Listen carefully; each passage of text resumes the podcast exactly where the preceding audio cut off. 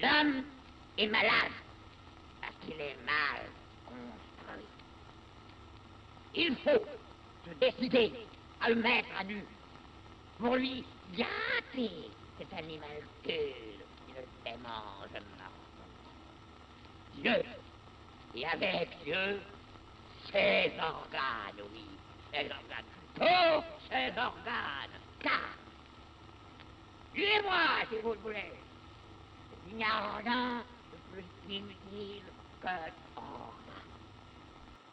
Opa, olá, tudo bom?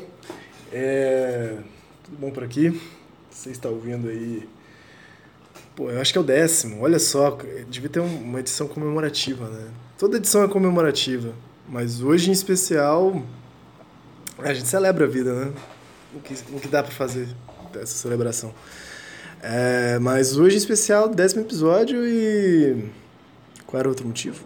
Não, hoje eu tava muito animado para gravar, o outro motivo era esse, assim, eu pensei, caraca. Quinta-feira não chega, né, pra gravar, e olha só, veio repetindo é, o caráter obsessivo desse que vos fala, né, e eu fiquei assim, nossa, queria logo que chegasse quinta-feira pra eu gravar, eu fiquei, tipo, tô de férias ainda da, das aulas, né, e esse espírito, né, de, ai, tem que chegar quinta-feira pra gravar. Show de bola. É, fiquei com essa. Então, edição comemorativa, o décimo episódio Para Acabar com o Juízo. Você está ouvindo essa pessoa que vos fala, lendo o Antiédipo. É, sucesso de, de bilheteria aí. Ai, caralho. Não, é isso mesmo. Vou fechar esse aqui para botar o despertador, que é sempre um problema.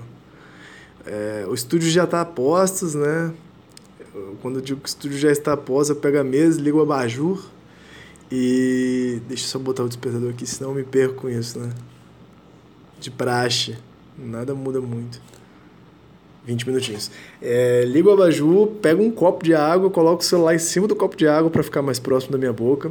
E tem ao meu lado o antiétipo. Abro o antiétipo e faço essa leitura é, enviesada, essa leitura é, bolada.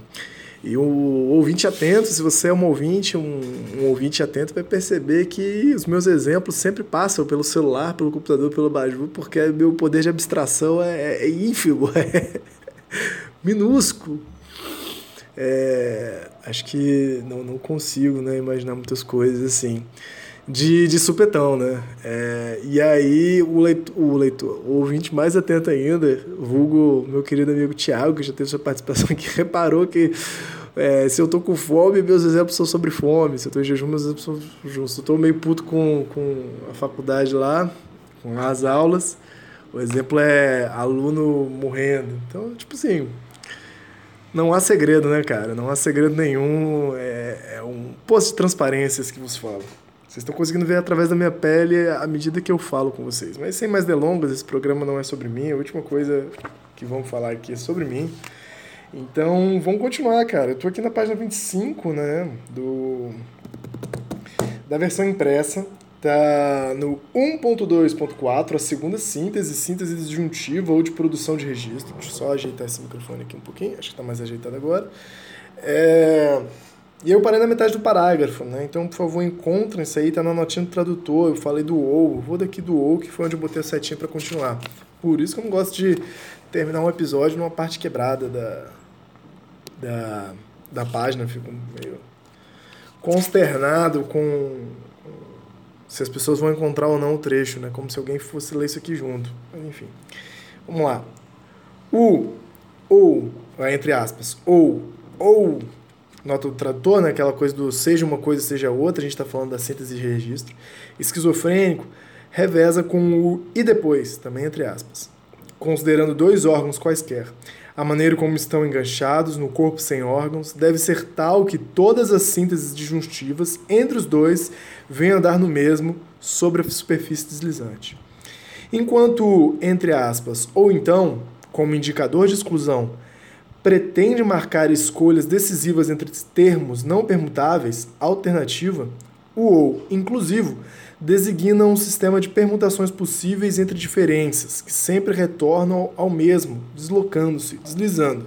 Isso aqui, né, então, tem a diferença do ou então, que é de exclusão, ou você é homem ou então é mulher, ou você é adulto ou então é uma criança, também esses, esses exemplos vão se repetir muito, né?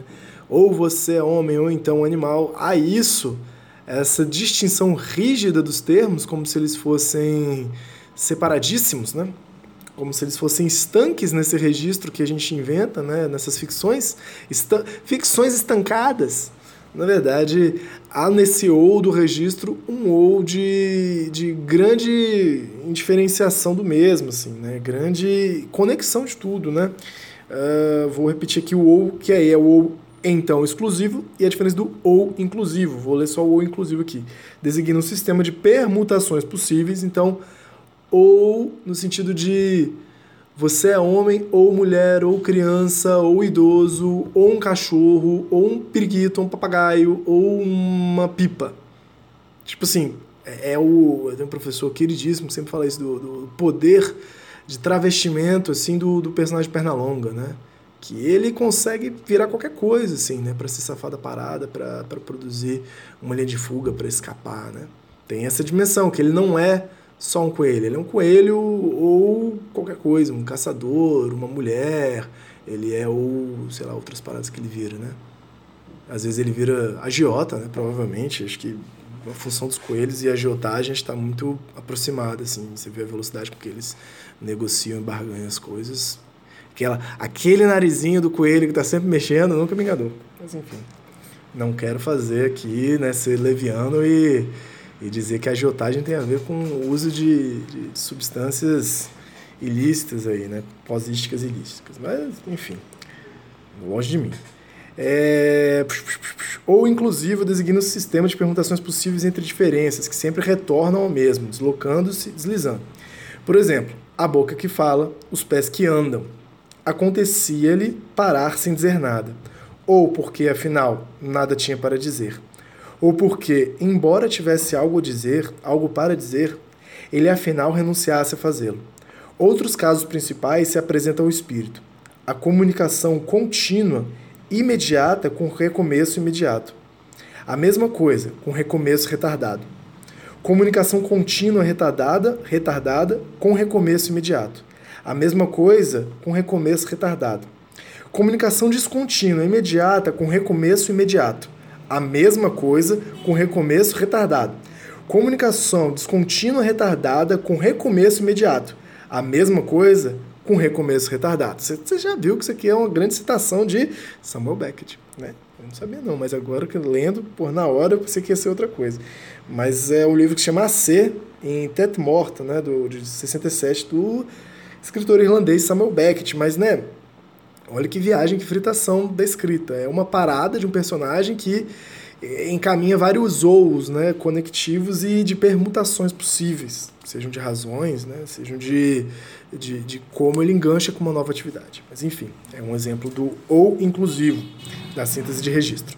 É como essa motocicleta que passa e buzina aqui, combinada, né, todo, todo, toda quinta-feira.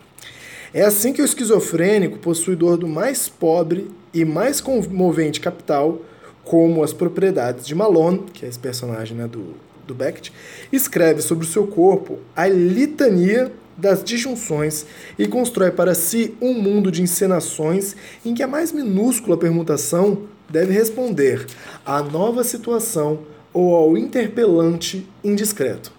Confesso que não entendi muita coisa, né? Até porque tem uma palavra aqui que eu fiquei travado nela, que é a palavra litania.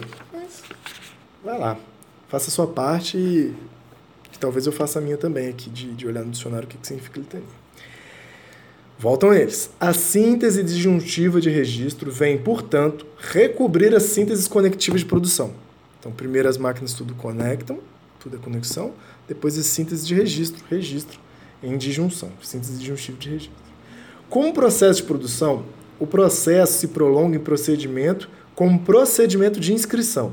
Ou melhor, se denominarmos libido o trabalho conectivo da produção desejante, devemos dizer que uma parte dessa energia se transforma em energia de inscrição disjuntiva, entre parênteses e também em itálico, numen. Então eles estão nomeando não só a transformação é, do, do processo dentro dele mesmo, sem distinção, que o processo, ou seja, a continuidade que não é meta da conexão de tudo, do registro de tudo, do consumo de tudo, é, é uma alusão tanto a Whitehead, filósofo é, do, do, pragmático do processo, quanto ao processo dentro de Karl Marx. Karl Marx, eu nunca vou deixar de falar Karl Marx, mas eles estão falando de uma certa filosofia, uma certa psicologia do processo, né? E aí estão falando que o processo tem duas etapas que são embrincadas, não são tipo uma etapa depois a outra, né? Não é uma que autoriza a outra, mas uma faz parte da outra e todas elas são perpassadas pela conexão e pela produção, né? É, então, primeiro conecta-se, uma máquina vai se acoplando à outra, e na superfície de registro, que é sempre um corpo sem órgãos, é, ela vai ganhar um registro. Há nesses movimentos uma certa, como há trabalho, uma certa energia né, é, energia que coloca em movimento, energia que é, permite né, um certo movimento. E aí, sugando da psicanálise, eles vão colocar que a energia que faz conectar, por exemplo, a energia que conecta a boca ao seio, a boca ao ânus, um belo beijo grego, é a libido. Né? O que conecta é a libido? Que é uma alusão à, à energia sexual da sexualidade em Freud. Né? É, só que ao mesmo tempo eles vão falar, essa energia também se transforma. Não é que ela se transforma em definitivo, mas ela, ela tem uma passagem, quando ela se dá na ordem do registro e da disjunção de registro, de ganhar o nome de numen. Que tem uma nota de tradutor aqui, graças a Deus, porque quem vai saber o que é numen, né? Então vamos ver a nota de tradutor. Nua, nu, acho que é isso, né, em itálico. Nu equivale a fazer um sinal com a cabeça. Numens, inis, n ponto, hum, não sei, não sei ler, não sei ler sigla Movimento da cabeça manifestando a vontade. 1. Um, vontade, injunção. N. Ponto, mentes. entre, entre aspas, a vontade do espírito. Em Lucrécio. De natura Herum. 344. Tá, tá uma ótima leitura aqui de, de bibliografia. Vontade divina, potência atual, atuante da divindade. Em Cícero, Kir 18, Oratio post reditum adquirites vingardium leviosa aqui, numen historiae, a potência divina da história. Em Plínio, o jovem, Epistulae 927.1, conferir Felix Gaffiotti, dicionário ilustrado latim-francês. Cara, mas dá a entender, nessa doideira, que é uma certa vontade divina, uma certa vontade da história. Então há um, um numen como volição, como vontade, injunção. Bom, assim entendi, né? Então essas coisas se conectam com uma certa vontade, uma certa força de vontade, as coisas ganham um, um certo registro, um certo registro de valor. Por que não? A vontade como isso que valora a, a energia numênica, valorativa das inscrições de registro. Tocando esse barco aqui, fingindo que alguma coisa foi explicada. Vamos lá. Transformação energética, ponto. Mas por que chamar divina? Ah, ah. Ou numen, a nova forma de energia. Apesar de todos os equívocos levantados por um problema do inconsciente que só é religioso em aparência. Então, né? Fica aí o questionamento. Por que voltar com essa questão de divindade se o inconsciente só é religioso em aparência? Que é a possibilidade de você ver umas leituras católicas do inconsciente, né? ou mesmo junguianas, por que não? Mas aí fica um bafafá para outro momento. O corpo sem órgãos não é Deus. Antes, pelo contrário. Estão falando isso, mas é assim, é o Deus de Spinoza. Mas vamos fingir que não é. O corpo sem órgãos não é Deus. Antes, pelo contrário. Mas divina é a energia que o percorre. Quando ele atrai para si toda a produção, ele serve de superfície encantada miraculante, inscrevendo-a em todas as suas disjunções. Donde as estranhas relações que Schreber entretém com Deus. Não sei se vocês lembram, eu sempre lembro vocês do que, que é isso, né? Porque tem essa sequela. É o Schreber, jurista, que escreveu as memórias do, do jurista preso aqui, que precisa da minha grana. Freud analisa, mas nas memórias tem muito papo com Deus. Ele esposa com Deus e Deus está querendo dar uma boa comida no Schreber. A quem pergunta, acredita em Deus? Devemos responder de uma maneira estritamente kantiana ou schreberiana. Certamente mas só como senhor do silogismo disjuntivo, como princípio a priori desse silogismo. Deus define o hominitudo realitatis, de qual todas as realidades derivadas saem por divisão. Então é um recurso filosófico que não tem cacife para comentar, mas eu tinha essa suspeita da leitura anterior que o tal do Numen tinha a ver com Kant também. Immanuel Kant, filósofo, né? na verdade não tinha essa alcunha de filósofo, era uma pessoa de, de geografia, antropologia, lá na, na, nas Alemanhas da vida, naquela região germânica lá, século, nascido do século XVIII, né, eu acho. Trabalhou até um pouquinho no século XIX. E importante aí para pensar os limites da razão, né? Os limites da cognição humana, através da filosofia. E aí entrou nessa onda aí de falar de, de Kant. É isso, porra, expliquei pra caralho. Então fica aí. Mas é isso. Se estou entendendo que tanto o Kant quanto o Schreber vão ter, né, na sacanagem que eles estão fazendo aqui, uma relação de que Deus, como essa divindade que é o princípio de tudo e que tudo divide, como se tudo tivesse de alguma maneira conectado, como é também uma ideia spinosiana, né? Assim acredito. Baroque de Spinoza, que é muito anterior lá ao século, salvo engano, 16. Bota 16 e 17 aí no áudio, tá bom? Edição. Que aí, se eu errar pelo 16, fica no 17. Pam, pam, pam. E aí agora a gente passou de, de subcapítulo. Tamo no. Pô, tô com uma energia, né, bicho? Era empolgação de estar tá, tá gravando isso aqui. 1.2.5. Então a gente não saiu ainda do primeiro capítulo, mas já estamos no segundo segmento do, do primeiro capítulo.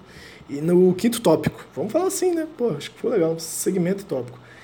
O segundo segmento, né, quando ele se abre, eles estão falando de. do corpo sem órgãos. O corpo sem órgãos, é verdade.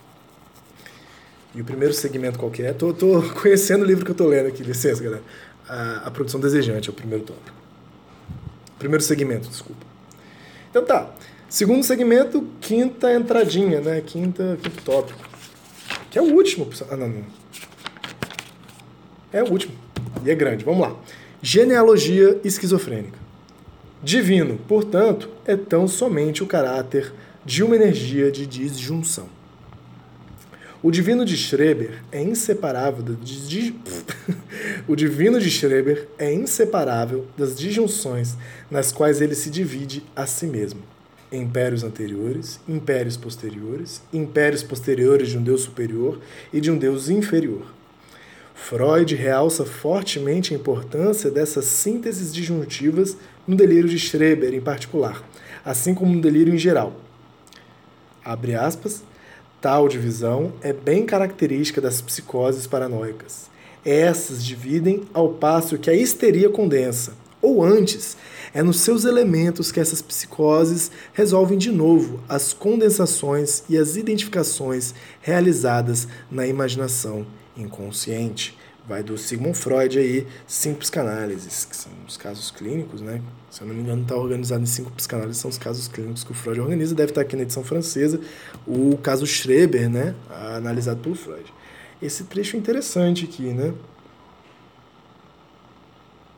Vamos, vamos voltar, vamos voltar não, vamos avançar e qualquer coisa a gente volta, né? Mas ele está falando desse oposto, dessa oposição aí, né? O, a psicanálise, momento, história da psicanálise começa com os estudos das histéricas, né? São aquelas é, mulheres que depois vai haver essa abertura para a possibilidade do estudo de, de, da histeria masculina, inclusive é uma polêmica que Freud se insere de defender a existência da histeria masculina. A, a histeria masculina, a histeria, desculpa, feminina é uma neurose que, por definição, dentro do, do campo da psicanálise, da psicopatologia, pelo menos psicanalítica, né? É, é uma doença a uma, uma enfermidade a qual não se pode atribuir uma causa fisiológica, né? É, então é uma doença psíquica, doença mental, né? É uma psicopatologia por, por essa causa. E nesse campo da psicopatologia você tem as psicoses e histeria, mas as neuroses, né? E dentro das, das neuroses você tem principalmente a fóbica, a, para psicanálise tudo isso, a histérica e a obsessiva. Opa, olha lá. E aí, cara, o, a histeria é a primeira, né? O Breuer e o Freud vão abrir esse, esse, essa picada no, na mata para pensar essas mulheres que tinham incríveis crises de conversão, incríveis crises quase de, de possessão, assim, de fazer arcos reflexos, de envergar os braços, de envergar as costas, de travar, de não conseguir falar a língua, de ter desmaios, de ter alucinações com cobras, com serpentes, com, com mortes é, figuras sombrias e tal. E aí, as histéricas, que durante muito tempo foram internadas também, e, e no final do século XIX tratadas por um dos mestres do Freud, o Martin Charcot, um fisiologista e neurologista, né? Desculpa, é neurologista, né? Não, fisiologista. Francês. E aí, a, o Charcot é quem vai usar a hipnose, né? Para tratar as histéricas e vai dar esse pano para manga para o Freud começar pela via da hipnose, mas encontrar nessa dimensão do estudo do discurso e, na verdade, numa incitação ao discurso. Fale sobre o seu problema, fale mais sobre suas tretas, né? Que já diria a primeira paciente da psicanálise, né? A Berta Pappenheim, a Ana O, que foi, na verdade, paciente de Breuer, é, realizar uma, uma limpeza de chaminé. Esqueci a palavra chaminé em inglês aí, mas é. Shrimping cleansing, negócio assim, né? Que tipo, ela sentia que ao falar desenfreadamente pro Breuer sobre as suas tretas, limpava-se algo nela e as crises histéricas dela ficavam mais abrandadas, né? É, e aí ela que deu o nome, porra, sinto como se tivesse uma limpeza de chaminé aqui. E ela que deu, ela que inventou a psicanálise, né? Que ela falou com o Breuer assim, tô cansado dos médicos que só falam, nunca deixam eu falar. Old same story. Então ela foi, deu a volta por cima e falou pra caralho.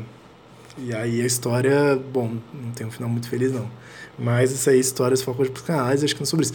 Mas a questão é como há na, na, na histeria esse fenômeno de, diante de um conflito psíquico, diante de uma excitação psíquica que é de difícil assimilação pela consciência, falando grosso modo, há uma condensação das imagens de maneira que o corpo da histérica se confunde com o próprio sintoma e ela já não reconhece o que é ela, o que é corpo, é um bicho estranho ali acontecendo, uma coisa muito estranha, né?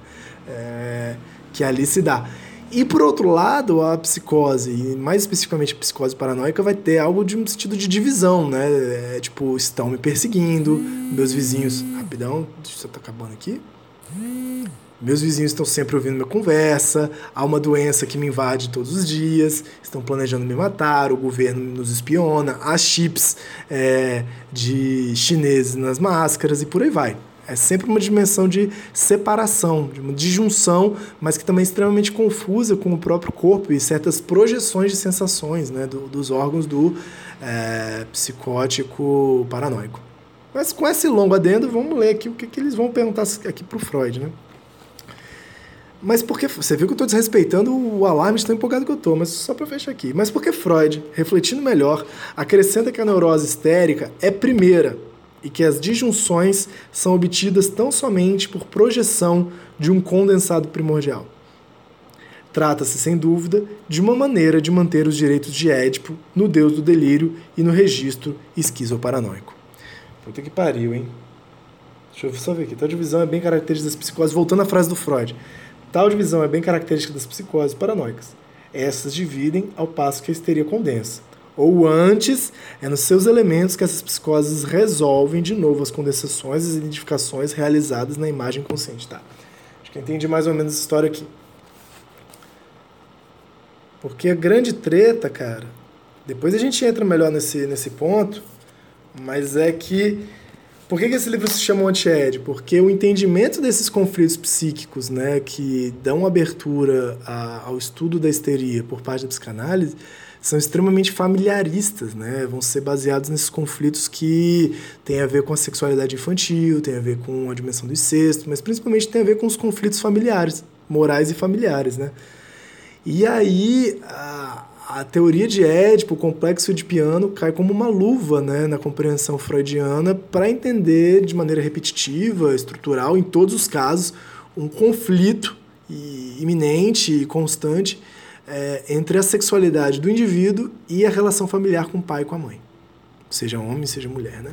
Isso seria definidor não só da sexualidade, né, da, desculpa, da figura global da sexualidade, no sentido você é homem, você é mulher, qual é o seu objeto de desejo sexual, mas também os traços de personalidade e as neuroses, né, os conflitos neuróticos. E aí o problema é que ele dá conta de entender, né? Faz uma forçação de barra danada, e é isso que é o anti-Édipo está colocando, entender tudo sobre a égide de Édipo quando se trata da neurose. E ele odeia, de alguma forma, estudar psicose, é um jogo muito mais do Bloiler e do Jung, que são outros psiquiatras da época que estão ali na Suíça, estão relacionados com hospitais psiquiátricos, né? E com pacientes loucos, psicóticos. E o Freud tenta, tipo assim, porra, se eu estou falando da, da globalidade da estrutura mental, da globalidade do psiquismo, eu tenho que dar conta de entender a neurose e a psicose.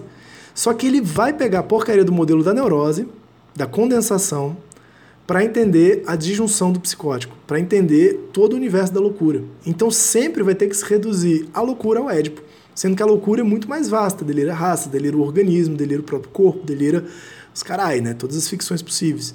E ele vai tentar o tempo todo reintroduzir qualquer ficção, seja do neurótico, seja do, do esquizofrênico, qualquer delírio, a trama familiar, ao Édipo. Então ele sempre vai dar preferência à neurose, sempre vai dar preferência à histeria.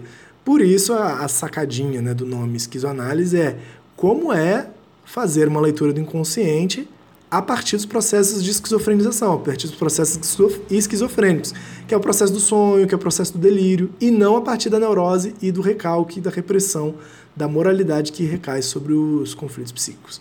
Cara, não podia fechar de uma maneira mais conclusiva, eu acho que tá, dando até cafubira de tão conclusivo que foi, mesmo que a 20 mil por hora, então fica a sugestão aí, se não deu para pegar alguma coisa, volta no episódio, quem... Tem alguém maratonando esse episódio. De vez em quando aparece, tipo assim, eu só tenho os dados pelos números, né? Partilho isso com vocês, ouvintes aí. Mas eu vejo pelo Anchor, que é o aplicativo que eu uso. De vez em quando todos os episódios ganham um ouvinte, assim, tipo, só consigo ver o número de ouvintes por episódio, né? Não vejo quem foi. E de repente tem um a mais em todos. Eu falo, caraca, alguém maratonou essa parada. Então maratona de novo, vai lá do começo, volta, vamos, vamos participando, vamos trocando. E no mais, fica o convite aí, cara, se quiser falar comigo, me encontra aí, vamos fazer um programa. Já tem um convidado especial marcado aí, mas eu estou esperando um pouquinho. E preciso de, de, de, participação feminina também. Eu chamo a Karina, né, que é minha namorada, não sei nem se eu podia falar, né? Acho que eu já falei da Karina aqui. Mas ela fica assim, é, não sei se é para mim não, assim. Então fica essas coisas aí. Então, se alguma participação, né?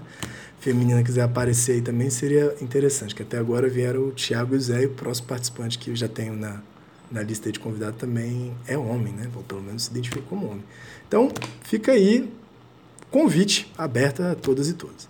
Desejo a todos uma bela semana como for possível. Se cuidem, Big Brother está no ar e isso é muito perigoso mesmo. Então, um forte abraço. Me estendi bastante, né, cara? E até a próxima.